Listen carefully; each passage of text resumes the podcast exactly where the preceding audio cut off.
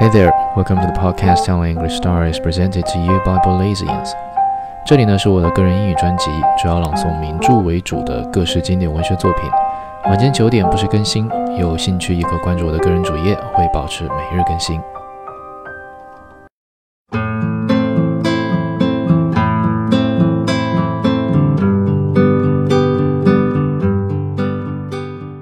The Moon and Sixpence, Volume 41. We arrived at the house in which I lived. I would not ask him to come in with me, but walked up the stairs without a word. He followed me and entered the apartment on my heels. He had not been in it before, but he never gave a glance at the room I had been at pains to make pleasing to the eye. There was a tin of tobacco on the table, and taking out his pipe, he filled it. He sat down on the only chair that had no arms and tilted himself on the back legs. If you're going to make yourself at home, why don't you sit in an armchair?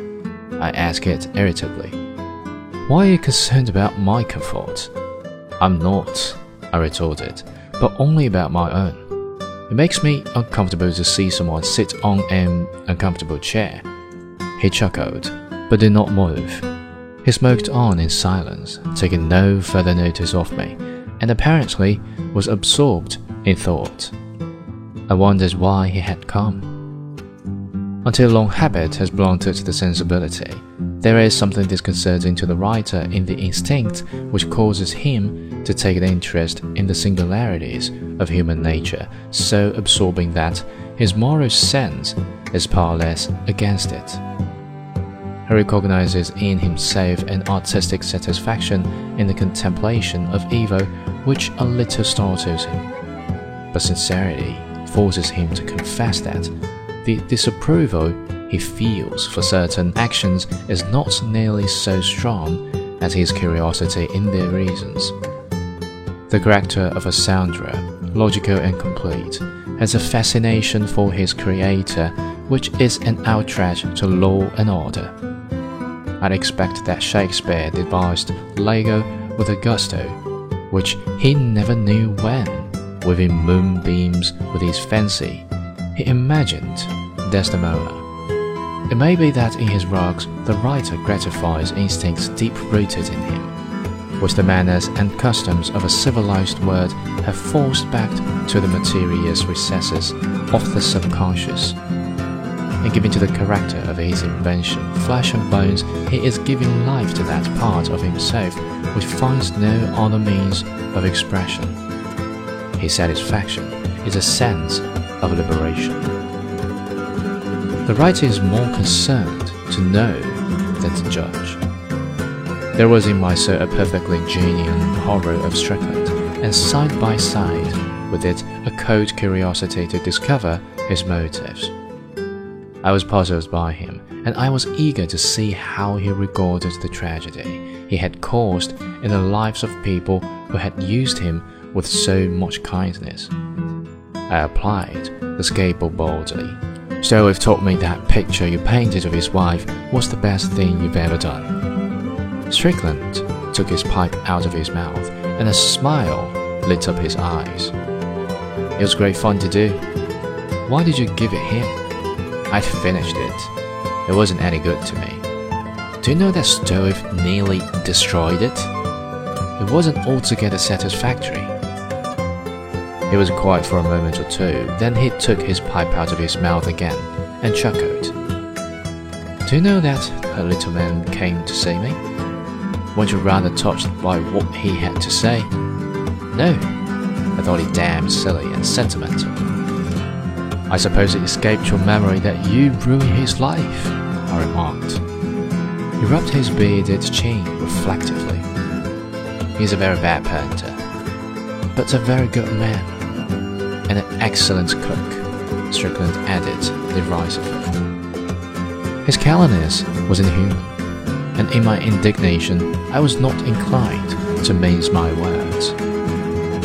As a mere matter of curiosity, I wish you to tell me have you felt the smallest twinge of remorse for Blanche Stroeve's death? I watched his face for some change of expression, but it remained impassive. Why should I?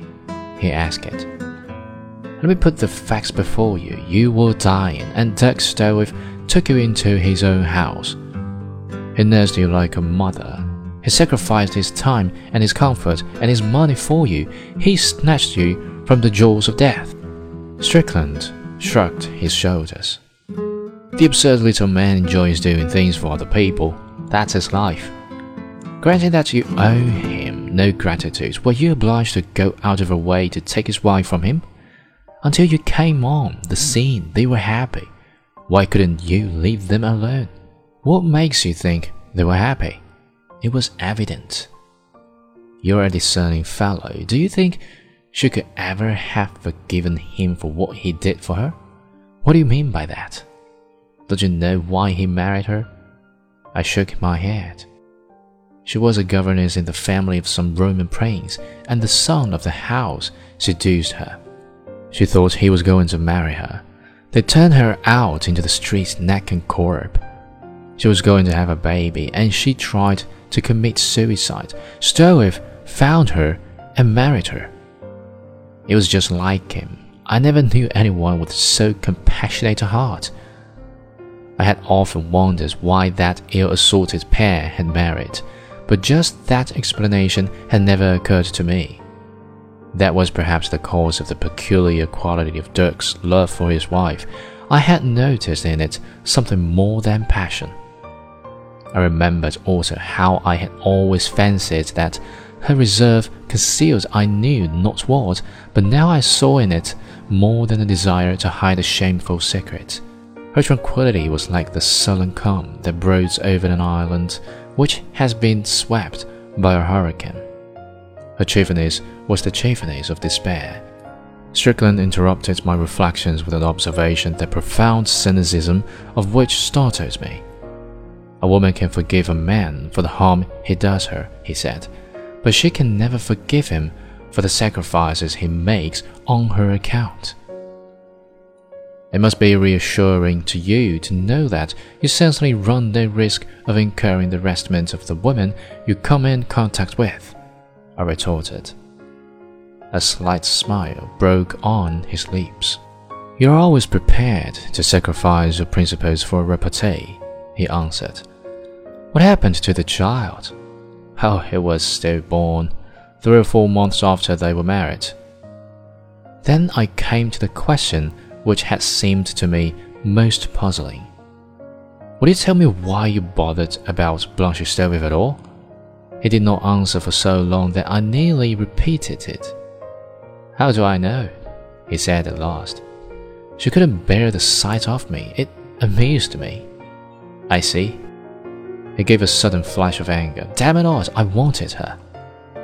But he recovered his temper immediately and looked at me with a smile. At first, she was horrified. Did you tell her? There wasn't any need. She knew. I never said a word. She was frightened. At last, I took her. I do not know what there was in the way he told me this that extraordinarily suggested the violence of his desire. It was disconcerting and rather horrible.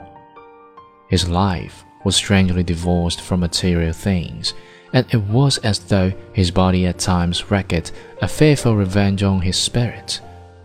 The satyr in him suddenly took possession, and he was powerless in the grip of an instinct which had all the strength of the primitive forces of nature. It was an obsession so complete that there was no room in his soul for prudence or gratitude. But why did you want to take her away with you? I asked it. I didn't, he answered, frowning. When she said she was coming, I was nearly as surprised as Stroeve. I told her that when I had enough of her, she'd have to go. She said she'd risk that. He paused a little. She had a wonderful body, and I wanted to paint a nude. When I'd finished my picture, I took no more interest in her. And she loves you with all her heart. He sprang to his feet and walked up and down the small room.